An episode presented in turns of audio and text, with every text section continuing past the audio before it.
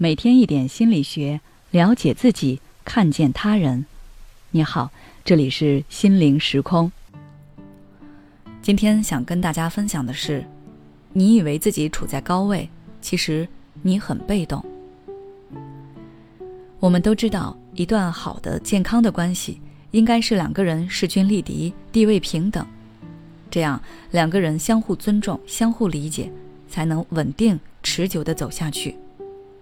但是事实上，生活中很多关系都是一方处于高位状态，一方处于低位状态，而这样不平衡的关系往往都很难持久，因为总有一方得不到满足，而不被满足的一方往往都是弱势的那一方，这就导致弱势的那一方更加想要抓住对方，结果反而变得更加的被动，在陷入这样的恶性循环之后。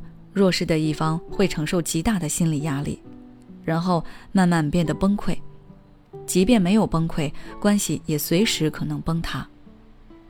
所以，如果你在关系中处于较低的位置时，你需要及时察觉，并做出一些改变来平衡你们之间的关系，扭转现状。但是，很多人是不太能察觉到自己处于弱势的。甚至以为自己占据了关系的主导地位。就像有一位宁友曾经找我咨询，她说她的男朋友什么都听她的，对她言听计从。她一直觉得自己在这段关系中占据高位，但是最后对方却对她提出了分手，并且在分手后很快又谈了一个女朋友，而他自己却走不出被分手的痛苦中。这时，他才突然意识到，其实真正处于弱势地位的那个人是他。那么，如何判断你在关系中是否正处于弱势地位呢？柠檬觉得，如果你有这两点表现时，可能就需要提高警惕了。第一，你在关系中的控制欲比较强。有些人的控制欲是非常明显的，在行为上就能看出来。比如，你会对别人提出一些要求。并且强迫别人按你的期望去做，而有些人的控制欲比较隐性，比如和别人发生矛盾时，明明不觉得是自己错了，就会抢先道歉，心里对别人不以为然，但是表面却会不断的恭维对方，这其实都算是一种控制欲。你是为了掌控情感主导权，因为这样，如果对方做出了让你不满的事。你就可以以受害者的心态，毫无愧疚的去攻击、指责对方。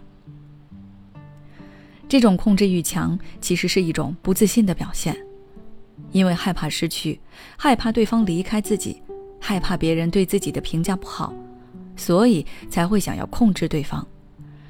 如果对方真的按照你的要求去做了，或许能够暂时带给你一些安全感和安慰，但是这样的安全感很脆弱。可能之后对方的一句话、一个行为，又会让你患得患失，变得焦虑。所以，当你表现出这样的控制欲和不安感时，就意味着你已经在关系中处于弱势地位了。第二，你对关系的依赖性非常高。当你非常依赖一段关系时，也就意味着你更需要对方。比如，你的父母总是对你的生活多加干涉。你不喜欢和他们住在一起，但是你更加害怕一个人出去生活。想到要独自生活，你就有很多的恐惧、担忧。这时候你就没有底气和父母说不，哪怕你可能经常跟父母吵架、抱怨、指责他们，但在他们的权威下，你最后还是会妥协。因为相比于自由，你更加需要这段关系对你的支撑。当你离不开这段关系，你的话语权就会变小，也就不得不接受自己处于低位状态的现实了。想要提升自己在关系中的地位，你首先需要独立，学会自己给自己安全感，而这与你的自我价值感息息相关。如果缺乏自我价值感，哪怕你工作能力强，有自己的事业，你在心理上还是会处于弱势状态的。好了，今天的分享就到这里。如果你想要了解更多内容，关注我们的微信公众号“心灵时空”，后台回复关键词“自我价值”就可以了。